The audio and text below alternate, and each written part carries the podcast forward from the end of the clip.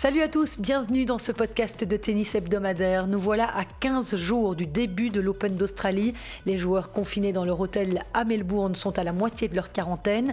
Alors comment ça se passe sur place? Eh bien nous avons le plaisir de recevoir dans ce numéro Germain Gigounon, le nouveau coach de David Goffin. Il est lui aussi confiné et nous expliquera comment s'est passé cette semaine à l'entraînement avec notre numéro 1 belge, puisque eux, contrairement aux 72 joueurs en confinement strict, peuvent sortir 5 heures par jour. Vous aussi le point de vue sur la situation de Sarah, une Belge qui vit depuis 20 ans à Melbourne, en Australie.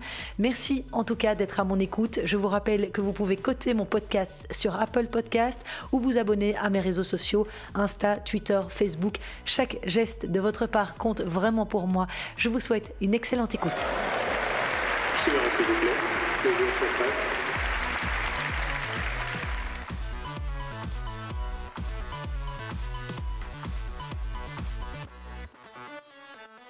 Et avant de donner la parole à Germain Gigounon, quelques infos en provenance de Melbourne cette semaine, où se déroulera dès le 8 février le premier grand chelem de la saison.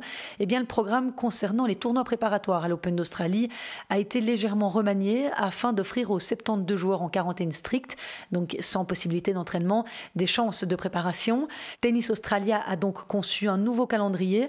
Chez les dames, trois tournois WTA 500 auront lieu, dont les deux initialement prévus du 31 janvier au samedi 6 février, avec un nombre de participantes légèrement réduit. Un troisième tournoi, destiné aux joueuses qui n'ont pas pu s'entraîner, débutera le mercredi 3 février et se terminera le dimanche 7. Chez les messieurs, les deux tournois préparatoires ainsi que l'ATP Cup seront reportés de 24 heures. Les deux ATP 250 débuteront le 1er février, tandis que l'ATP Cup débutera le 2 février. Et justement, à propos de cette ATP Cup, le tirage au sort a été effectué cette semaine. Alors, la Serbie de Novak Djokovic, tenante du titre, affrontera l'Allemagne d'Alexander Zverev et le Canada de Denis Shapovalov et Milos Raonic. Je vous rappelle que du fait de la pandémie, le nombre d'équipes engagées a été ramené à 12 contre 24 l'an dernier et le tournoi ne se joue forcément plus que dans une seule ville. L'Espagne de Rafael Nadal a été versée dans le groupe B avec la Grèce de Tsitsipas et l'Australie de Deminor. Dans le groupe C, on retrouve l'Autriche de Tim qui affrontera la France de Gaël Monfils et l'Italie. La Russie de Danil Medvedev et Andrei Rublev, l'Argentine et le Japon sont eux réunis dans le groupe D. Chaque confrontation est composée de deux simples et un double. Les quatre vainqueurs de groupe joueront les demi-finales. Ça promet en tout cas du très beau spectacle. Et un joueur suivra tout ça depuis son canapé. Andy Murray a été contraint de jeter l'éponge pour l'Australian Open. Il ne pourra pas rejoindre Melbourne à temps pour pouvoir effectuer sa quarantaine. L'Écossais de 33 ans, cinq fois finaliste à l'Open d'Australie, avait été contrôlé positif au Covid-19 quelques jours avant de s'envoler et il a présenté un test négatif ce vendredi. Mais les autorités australiennes sont inflexibles. Une quatorzaine doit absolument être respectée. Trop tard donc pour l'ancien numéro 1 mondial. Nous avons essayé de trouver des solutions, mais il semble que ce n'est vraiment pas possible. Voilà ce qu'a confié Andy Murray, dépité au journal anglais The Guardian. Et une autre joueuse à avoir été testée positive au Covid-19, mais à Melbourne cette fois, c'est l'Espagnole Paola Badoza. C'est la première joueuse identifiée atteinte de la maladie parmi les participants à l'Open d'Australie. La 67e joueuse mondiale a tweeté ceci. Aujourd'hui, au 7e jour de quarantaine, j'ai passé un test qui s'est avéré positif. Je présente des symptômes et j'espère récupérer aussi vite que possible. J'ai été transférée dans un autre hôtel où je resterai isolée et sous surveillance médicale. Un peu plus tôt dans la journée, les autorités sanitaires australiennes avaient annoncé sait que quatre joueurs avaient également été testés positifs au Covid-19, mais sans révéler leur identité. Badoza serait donc la cinquième. Craig Tiley, le directeur de l'Open d'Australie, a par ailleurs indiqué samedi que trois des cas positifs avaient contracté la souche britannique du virus. Et c'est dans ces circonstances assez exceptionnelles que nous rejoignons Germain Gigounon, le nouvel entraîneur de David Goffin. Bonjour Germain, merci beaucoup de prendre le temps de répondre à mes questions aujourd'hui. Alors, tu es arrivé à Melbourne il y a une semaine avec David directement après le tournoi d'Antalya en Turquie.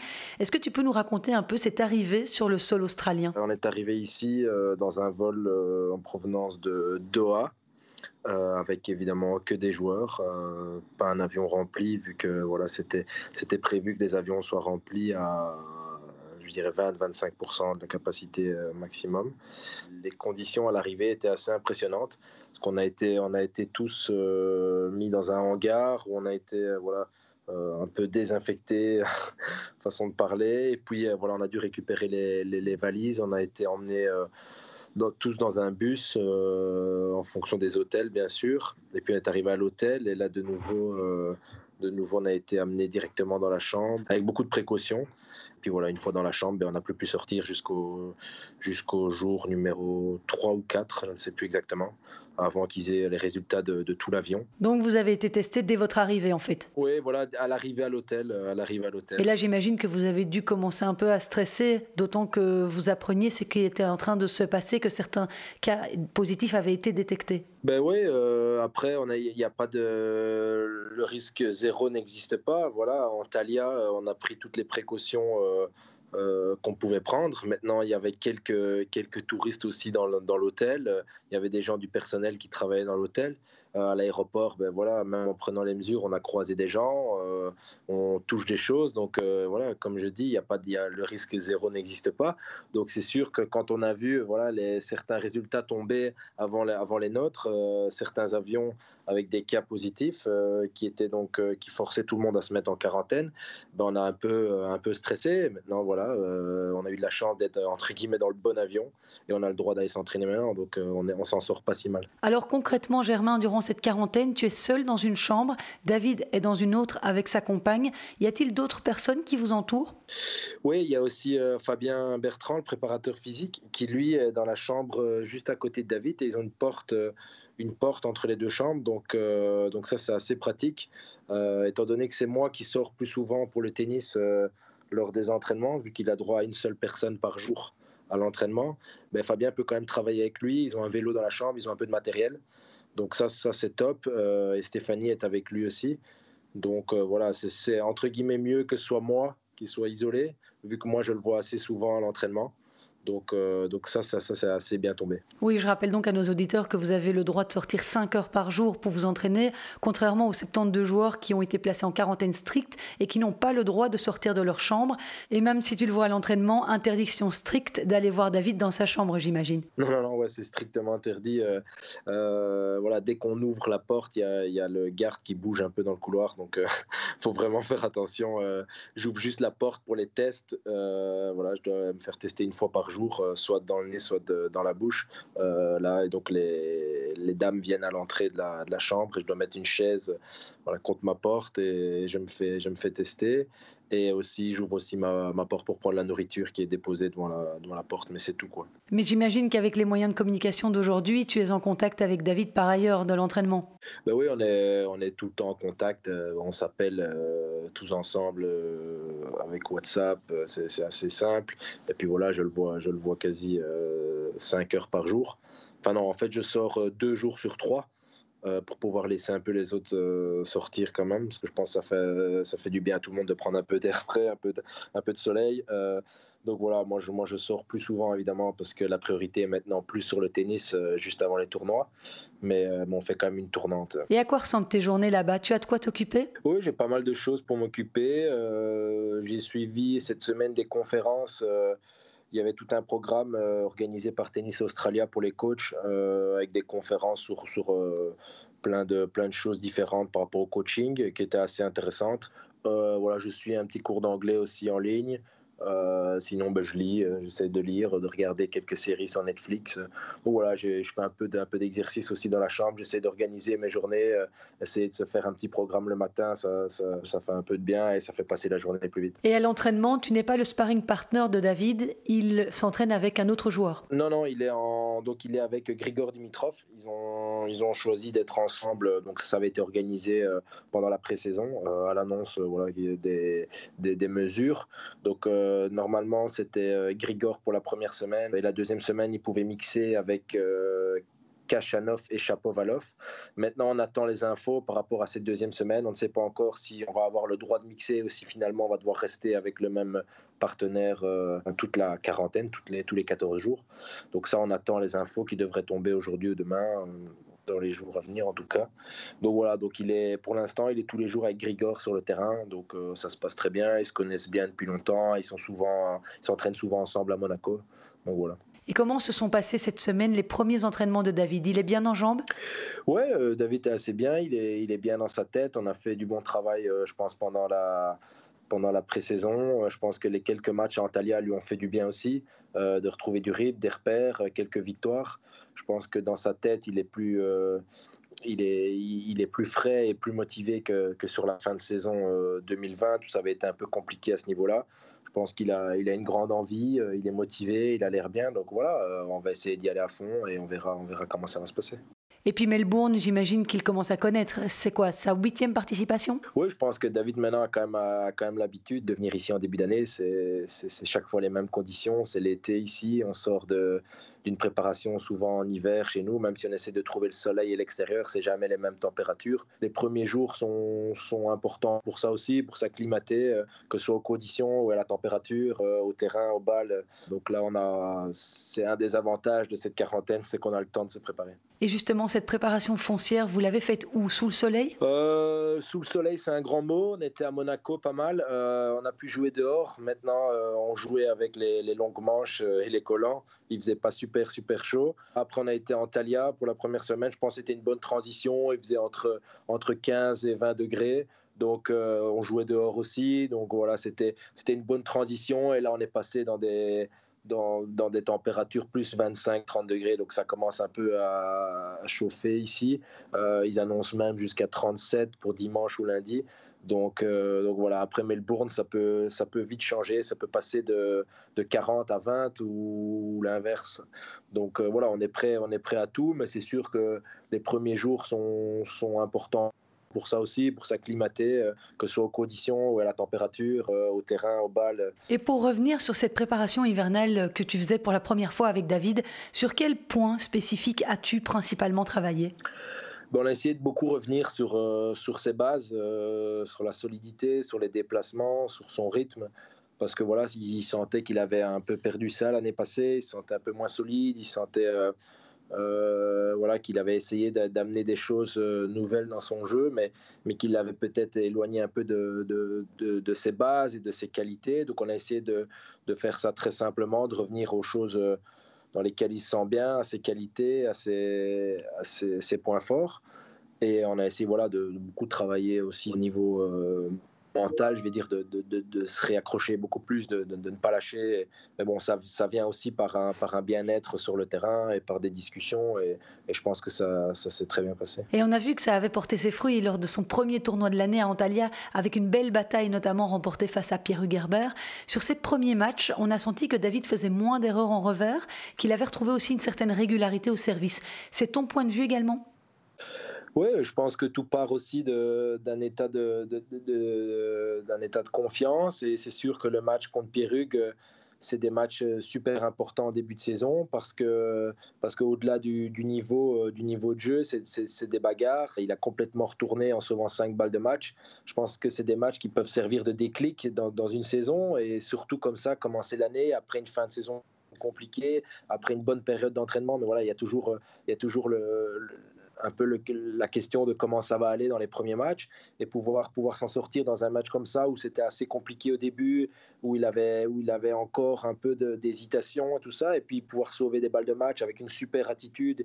Il est resté dans son match, il y a cru, et puis voilà, il, il a réussi après avoir sauvé ses balles de match à passer au-dessus euh, en faisant un super troisième set. Et puis derrière, il a eu deux très bons matchs et une bonne bagarre en demi contre demi-nord qui gagne le tournoi derrière. Donc je pense que c'est beaucoup de choses positives pour commencer une saison. C'est ce qu'on allait chercher là-bas. C'était euh, voilà, des repères, des matchs, euh, retrouver un peu de confiance, pouvoir discuter de, choses dont on avait travaillé, mais par rapport à des, à des scénarios de match. Donc on, a, on a eu ce qu'on voulait là-bas. Maintenant, voilà, c'est dommage, c'est pas passé si loin. Mais, euh, mais voilà, c'était vraiment positif cette première semaine. Et c'était avant tout un premier test grandeur nature largement réussi pour toi, son tout nouveau coach. On peut dire que la sauce a bien pris. Oui, ouais, c'est sûr que c'est toujours mieux de commencer par des victoires, euh, surtout après avoir bien bossé. Ben, on, veut, on veut toujours un peu être récompensé. Maintenant, parfois ça prend du temps, parfois ça se met directement. Euh, là, là, ça s'est pas trop mal mis. Maintenant, le plus important, je pense que c'est de tenir le, fil de, ce qu'on met en place, d'être de, d'être sur la même longueur d'onde et, ça je pense qu'on l'est complètement donc, euh, donc on sait où on veut aller on est, on, est vraiment en accord sur le terrain et en dehors, ça se passe super bien au niveau de l'ambiance. Je pense qu'on est potes depuis longtemps, ça tout le monde le sait.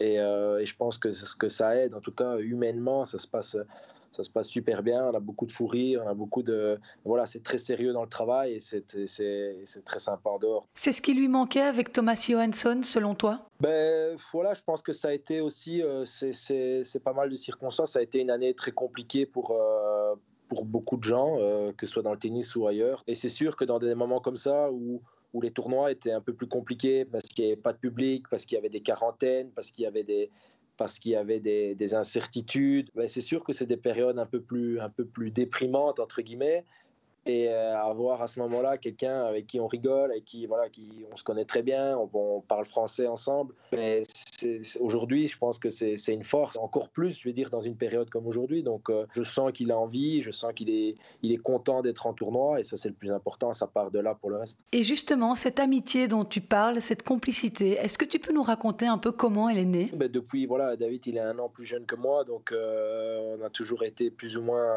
enfin, en tout cas, un an sur deux dans les, dans les mêmes catégories euh, en étant jeune. Donc on s'est beaucoup joué, puis on était tous les deux euh, à la Fédé, donc dans tout ce qui était rassemblement, entraînement euh, à Mons, on était ensemble, puis on est rentré au centre la même année à Mons, et on a, on a été pendant plusieurs années ensemble dans la même chambre. Donc de là, ben voilà, c'est parti une, belle, une belle amitié, et puis c'est toujours resté depuis toujours. Je rappelle que tu as entraîné deux joueuses belges sur le circuit féminin, Yanina Wickmayer et Isaline Bonaventure, mais que tu n'as pas encore eu l'occasion de t'essayer en tant que coach sur le circuit masculin. Qu'est-ce que tu penses pouvoir amener à David Goffin compte tenu de cette maigre expérience, si j'ose dire? Oui, c'est sûr, j'ai pas beaucoup d'expérience. Euh, c'est seulement euh, ma troisième année sur le, sur le circuit en tant que coach. Les deux premières étaient sur le circuit féminin. Maintenant, l'avantage que j'ai avec David, c'est que je le connais, je le connais mieux que beaucoup de gens, euh, mieux que tout le monde, je pense, euh, en tout cas dans, par rapport au coaching. Parce que voilà, on a grandi ensemble, on vient du même du même, euh, du même milieu, enfin du même système de formation. Et ensuite, j'ai suivi euh, de très près toutes ces collaborations avec, avec tous les coachs. Donc, j'ai vu un peu comment il avait travaillé avec tout le monde et, et je, sais, je sais ce qui peut fonctionner, je sais ce qui est plus compliqué chez lui. Et euh, j'utilise beaucoup aussi ça, de toutes ces expériences à lui. on en a discuté et moi, j'ai donné un avis aussi par rapport à tout ça.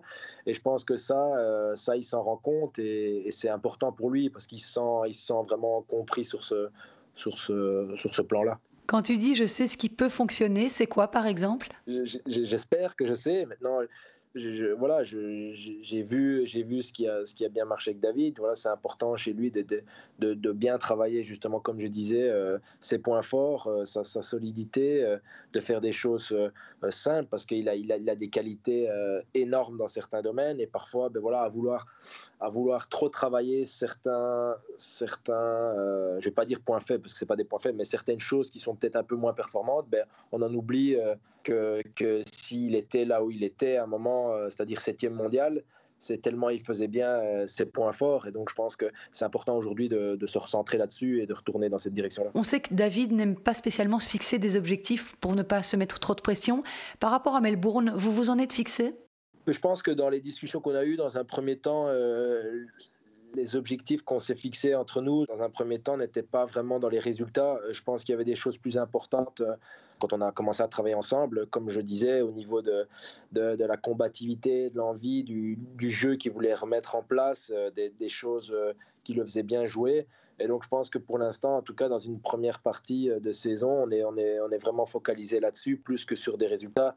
Je pense que s'il arrive à retrouver tout ça, un bien-être sur le terrain, se sentir bien dans, dans ce qu'il fait, le reste va revenir. Et je pense que ça, d'abord il faut d'abord il faut se concentrer là-dessus. Et quand on aura le, sentiment que voilà on est on est vraiment bien revenu dans là où on veut être alors on pourra peut-être parler euh, plus clairement entre nous d'objectifs je pense. Et quel serait le tirage au sort idéal pour toi? Je sais pas. Je veux dire, en Grand Chelem, il y a pas de, voilà, il y a, 128 joueurs. C'est trop, trop compliqué de, de, partir sur un, sur un tirage au sort idéal. Ce qu'il faut, c'est essayer de d'avoir des bons matchs pour se mettre dedans et après, après pouvoir être lancé dans le tournoi. Et une fois lancé, on sait tous que David est capable de faire de grandes choses. Certains qui connaissent peut-être moins bien la personnalité de David Goffin lui reprochent son manque de niaque sur le terrain. Est-ce que sur l'aspect mental des choses, vous travaillez ensemble ou il est épaulé par un spécialiste? Non, pas pour l'instant. Il a travaillé avec, euh, avec pas mal de gens euh, par le passé à ce niveau-là. Je pense que là, on a beaucoup de discussions entre nous qui sont importantes aussi. on essaye de, de, de beaucoup discuter, ce qui peut-être faisait un peu moins avec Thomas euh, euh, du fait que voilà c'était en anglais. Bah, papa, voilà, il parle super bien en anglais, mais parfois les discussions profondes et pouvoir se lâcher, c'est plus simple euh, je pense, en français. Puis avec quelqu'un qui, voilà, on se connaît très bien, nouveau, donc on a, on a, depuis toujours des discussions, euh, je veux dire, un peu plus profondes. Et je pense que pour l'instant, ben, c'est ça qu'on essaie de mettre en avant. Et je pense que c'est aussi une partie du travail mental euh, chez lui. Alors la semaine qui précède l'Open d'Australie du 1er au 7 février, il va participer au Murray River Open, un tournoi à Melbourne où seront également alignés euh, Karen Kachanov et Yannick Sinner. Ce sera la préparation idéale, lui qui joue rarement à la veille d'un grand chelem, ça ne va pas trop le fatiguer? Non, je pense que c'est très bien parce que voilà, euh, la quarantaine, euh, ça reste, même si on s'entraîne, ça reste, euh, ça reste différent mentalement. On, voilà, on a le droit d'aller s'entraîner et c'est génial, mais on, se sent quand même fort cadré. On peut pas faire grand chose. et je pense que faire un tournoi, déjà, ça va être dans les mêmes conditions vu que ça, se jouera à Melbourne Park. pouvoir faire des matchs d'entraînement, des vrais matchs et, se remettre dans un, voilà, dans, dans un climat un peu plus normal entre guillemets, ben ça va ça va être vraiment bénéfique je pense. Et donc oui, c'est sûr que certaines années, ben David ne jouait pas la semaine avant pour bien se préparer, pas se fatiguer, mais je pense que dans, ces conditions-ci, euh, le mieux c'est de jouer des matchs et de se mettre dedans vraiment mentalement pour ressortir de, ce climat un peu de quarantaine. Alors on arrive à la question piège, Germain. Qui vois-tu favori de cet Australian Open? C'est dur de voir euh, quelqu'un d'autre que Djokovic ici à Melbourne. Je pense que euh, est, chez lui ici, il a toujours bien joué, et il est vraiment dur à aller chercher. Maintenant, est-ce que, ces conditions entre guillemets particulières vont changer la donne? Euh, On verra. J'espère qu'il y aura des surprises et j'espère que voilà, il y a, a d'autres gars très dangereux, Nadal, Thiem, Medvedev. Dauphin. Qui sait? Alors justement, en parlant de Djokovic, on sait que les conditions de sa quarantaine à Adélaïde, tout comme celles de Nadal et de Tim, sont nettement plus favorables que les vôtres. Quel est ton sentiment par rapport à ça? Ouais, c'est un sujet, euh, c'est un sujet très sensible. Euh, beaucoup de joueurs euh, qui ne trouvent pas ça juste. C'est sûr que c'est ça, on se pose des questions parce que c'est plus d'heures d'entraînement, c'est tout le staff qui peut sortir. On voit même les images de Joko avec un balcon et tout ça, alors qu'ici on ne sait pas ouvrir la fenêtre. Donc, euh, ouais, c'est c'est un peu, un peu dur à accepter pour certains joueurs. Maintenant, euh, ça laisse un peu perplexe, mais, mais, voilà, je pense que ça sert à rien de perdre l'énergie là-dessus. C'est aussi eux qui, qui, font que le sport a une grosse visibilité. Donc, c'est toujours un sujet un peu, un peu sensible. Je pas envie. Voilà, on a ce qu'on a, on a le droit d'aller s'entraîner, c'est déjà très bien. On n'est pas bloqué, on n'a pas été dans le mauvais avion. Euh, on a la chance de pouvoir s'entraîner voilà, avec un bon partenaire d'entraînement sur des bons cours, donc euh, je ne vais pas me plaindre. Et est-ce que tu as eu des contacts avec des joueurs placés en quarantaine stricte, interdits de quitter leur chambre d'hôtel? Est-ce que tu sais comment ils vivent cette situation? Oui, j'en connais. Euh, j'ai quelques contacts, notamment avec, un, avec des Français. Avec des... Je, sais, je sais que c'est assez compliqué. Maintenant, malheureusement, c'est, je pense que, que c'était la, la, bonne solution, même si elle est, très compliquée et très dure à accepter pour les gens. Je pense que là, on a encore vu qu'il y a eu un, un cas où hier, je pense, une joueuse positive six jours après être arrivée. Donc malheureusement, pour ces joueurs-là, ça donne raison au, gouvernement. Euh, qu'il n'y a plus de cas, donc euh, ça peut pas, ça peut pas venir de la part du, du tournoi. Il y a une énorme pression des, de la population, du gouvernement. Et donc les mesures sont, sont, très très strictes. Et il y a Kimmer Kopejans dans cette situation, j'imagine que tu le connais bien. J'avais, j'avais envoyé un petit message à Kimmer qui lui est confiné malheureusement. Euh, on, a, on s'était entraîné un peu ensemble la dernière semaine en Belgique avant de partir à Antalya. On était rentré une semaine pour les fêtes en Belgique après la préparation à Monaco. On avait pu s'entraîner euh, trois, quatre fois avec Kimmer et ça s'était vraiment bien passé. J'étais, super content de, le voir se qualifier à Doha. Et malheureusement pour lui, voilà, il est bloqué. Maintenant, maintenant voilà, il a, il a, ça ne change rien à sa qualif. Il aura, il aura une semaine pour se préparer. Un premier tournoi qui sera sans doute peut-être compliqué. L'objectif pour lui, c'est, c'est, l'Australian Open. Il, a gagné sa place. Après cette tentative Ouais, ouais, ouais. je pense qu'il la mérite. C'est quelqu'un qui a, qui, est, qui a une super attitude, qui est toujours, qui est toujours à fond c'est un super gars et je suis super content pour lui. Et, donc voilà, je lui avais envoyé euh, quelques messages. Euh, euh, au début, au début de, la quarantaine, quand malheureusement il a été bloqué. Une question par rapport à toi plus personnellement. On sait que ta famille est en Belgique, tu as une petite fille, je crois. C'est pas trop compliqué d'être comme ça trois semaines, on espère quatre, pourquoi pas, d'être loin d'eux? Ça fera même six, vu que j'étais en Talia et j'ai été, j'ai, on, a, on a volé directement de Antalya vers Melbourne. Donc oui, c'est sûr que s'il y a des quarantaines de, de, deux semaines à chaque tournoi, ça va être très compliqué avec la famille. Mais bon, je pense que voilà, on, le sait, c'est la tournée australienne, ce sera la plus longue de l'année sans doute et elle ne sera pas simple. On sait pourquoi on le fait et, faire des sacrifices, je pense, autant en tant que joueur qu'en tant que coach. Heureusement, il y a, voilà, il y a Skype, il y a WhatsApp. Il voilà, C'était plus compliqué il y a 20 ans, je pense. Une dernière chose avant de te quitter, Germain. On sait que tu as fait le choix de te séparer d'Isaline Bonaventure, 123e joueuse mondiale en fin d'année, pour coacher David Goffin. Est-ce que tu as eu l'occasion de lui parler depuis lors? Non, pas vraiment. On a discuté, voilà, ben, on a eu une discussion quand, quand ça s'est achevé. Mais depuis, voilà, moi, j'étais à Monaco pour la préparation avec David, euh, et puis à Antalya. Donc, euh, non, j'étais pas en Belgique, euh, je l'ai pas croisé, on s'est pas, on s'est pas revu depuis. Oui, on imagine que c'est toujours compliqué pour un coach, évidemment, de faire ce genre de choix. Merci beaucoup, Germain. En tout cas, on était un peu en Australie avec toi aujourd'hui. Je pense qu'on a abordé pas mal de sujets.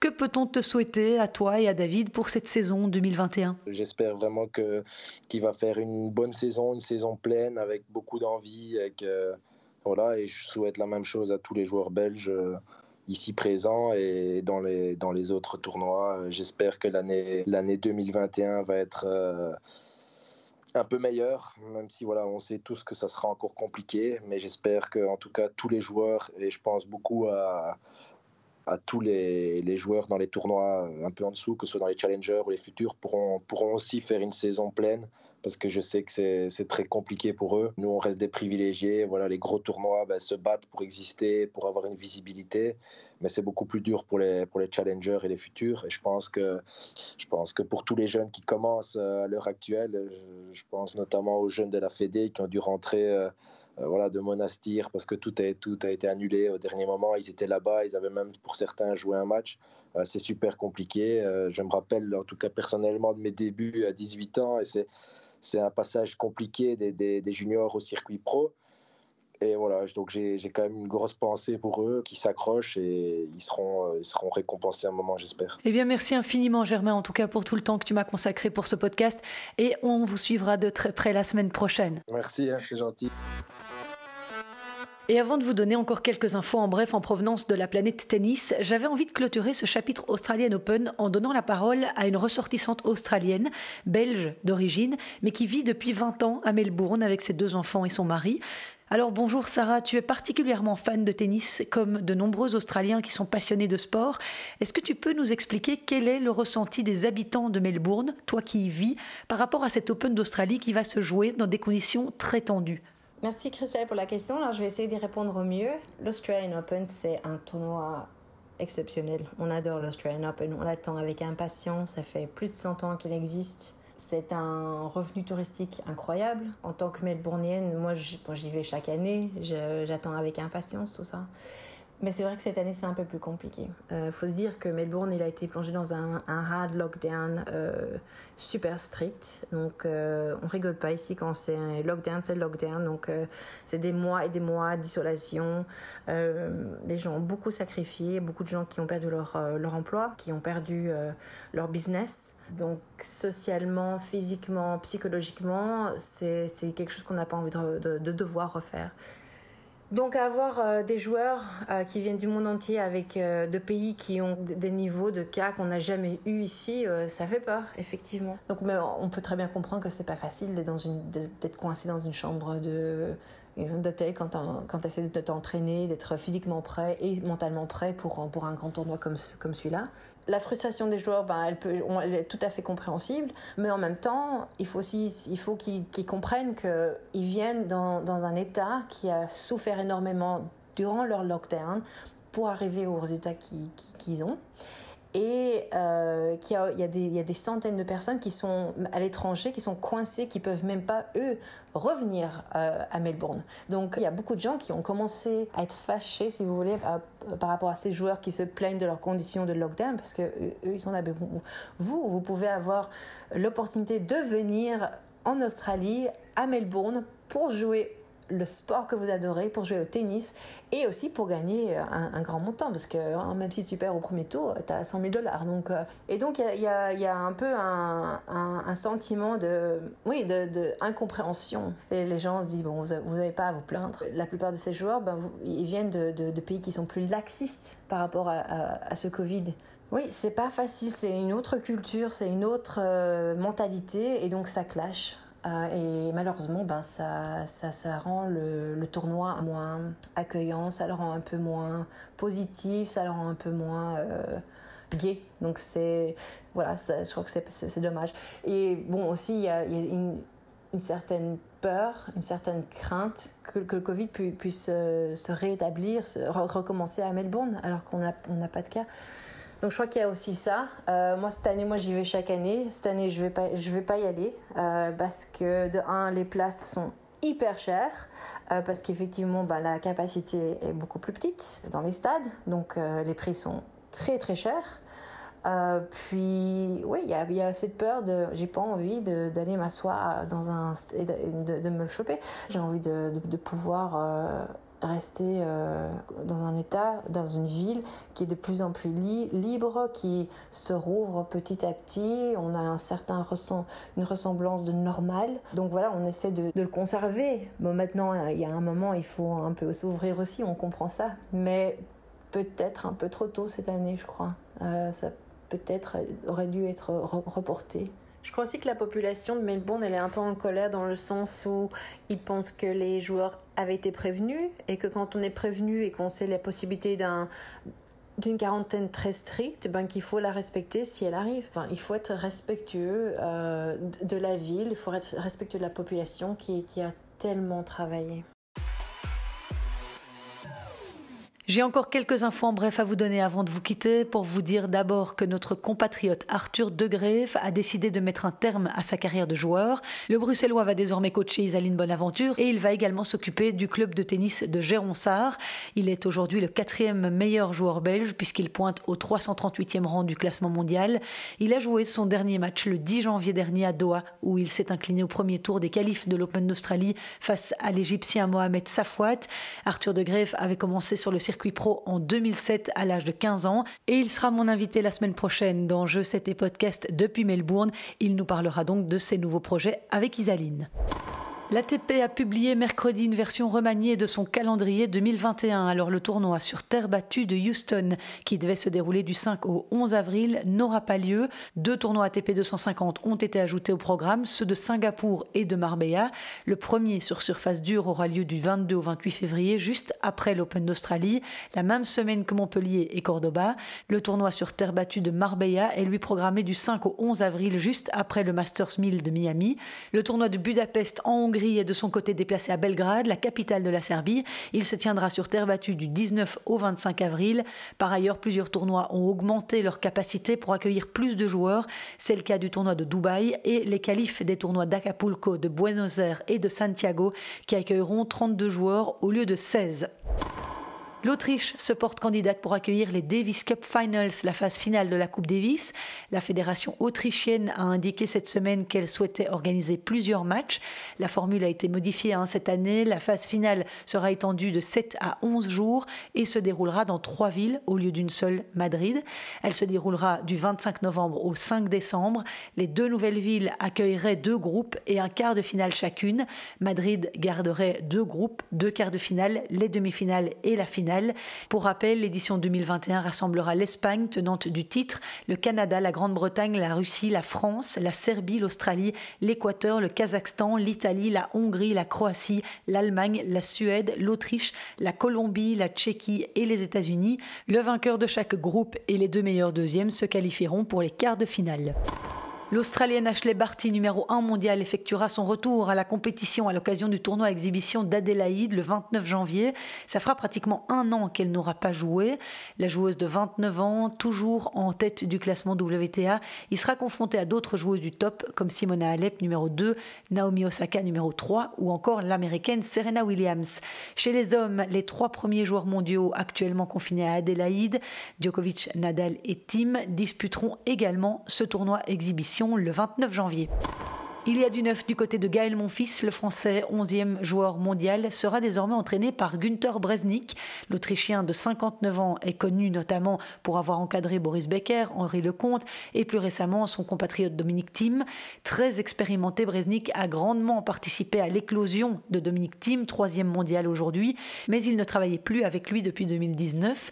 Monfils, 34 ans, a donc mis un terme à sa collaboration avec le Britannique Liam Smith, avec lequel il travaillait depuis fin 2018. À noter que Bresnik sera secondé par un autre technicien autrichien à Melbourne, Richard Ruckelshausen. C'est lui d'ailleurs qui sera le capitaine de l'équipe de France à l'ATP Cup en l'absence de Gilles Simon. Une mauvaise nouvelle pour la jeune joueuse ukrainienne Diana Yastremska, 29e à la WTA. Elle avait fait appel contre sa suspension provisoire après un contrôle antidopage positif en novembre dernier. Celui-ci a été rejeté, c'est ce qu'a annoncé l'ITF. On avait retrouvé un stéroïde anabolisant interdit dans les urines de la jeune femme de 20 ans lors d'un contrôle inopiné. L'ITF lui avait donc imposé au début de cette année une suspension provisoire. Ce qui est très dur pour Yastremska, c'est qu'elle est actuellement isolée à Melbourne en prévision de l'Open d'Australie mais il est presque impossible qu'elle puisse y participer. Elle peut encore entamer une procédure d'appel auprès du tribunal sportif TAS et de l'Agence mondiale antidopage AMA, mais celle-ci a très peu de chances d'aboutir. La Danoise Clara Towson, 18 ans, qui s'entraîne à la Justine Hénin Academy à Limlet aux côtés de notre compatriote Olivier Genome, a gagné ce week-end le tournoi ITF 25 000 dollars de Fujairah aux Émirats arabes. Vous vous en souvenez peut-être, j'avais fait l'interview de son coach pendant le tournoi de Roland Garros où la jeune femme avait impressionné en s'extirpant des qualifs et en éliminant la 25e joueuse mondiale Jennifer Brady au premier tour avant de perdre contre Danielle Collins. Elle sera classée 145e à partir de ce lundi, le meilleur classement qu'elle ait jamais atteint une pépite à suivre donc. Et elle n'est pas la seule à se faire remarquer. La jeune Philippine Alexandra Eala, 15 ans, a remporté elle le tournoi ITF 15 000 dollars de Manacor. Classée 1187e à la WTA, elle a sorti en finale la 490e joueuse mondiale. Ce nouveau record éblouissant pour Rafael Nadal. L'Espagnol a entamé lundi sa 800e semaine d'affilée dans le top 10 de la hiérarchie mondiale. Toujours deuxième juste derrière Novak Djokovic et devant Dominique Thiem, Nadal n'est plus sorti du top 10 mondial depuis qu'il y est entré le 25 avril 2005 à l'âge de 18 ans, juste avant de remporter le premier de ses 13 Roland Garros. Il est le joueur de l'histoire à être resté le plus longtemps dans le top 10 sans en sortir, juste devant Jimmy Connors, Roger Federer Ivan Lendl et Pete Sampras. Novak Djokovic, lui, est de retour dans le top 10 depuis juillet 2018, ce qui veut dire que s'il veut battre le record de Nadal, il devrait y rester jusqu'en 2033 lorsqu'il aura 46 ans. Et puis un carnet rose pour terminer ce podcast. Lucas Pouille, 26 ans, est devenu papa ce mercredi 20 janvier. Le joueur français, longtemps blessé au coude, n'a pas joué depuis le Challenger d'Indian Wells en mars 2020 et il fera justement son grand retour au Challenger de Quimper ce mardi. Et c'est ici que je referme ce podcast. Merci encore d'avoir été au rendez-vous. N'hésitez pas à me laisser vos impressions, vos commentaires, vos suggestions via mes réseaux sociaux ou par email. Je gmail.com. On se retrouve la semaine prochaine avec Arthur de Grève donc et plein d'autres infos. D'ici là, portez-vous bien, jouez au paddle pour combler le manque tant qu'on est privé de tennis et restez prudent. Ciao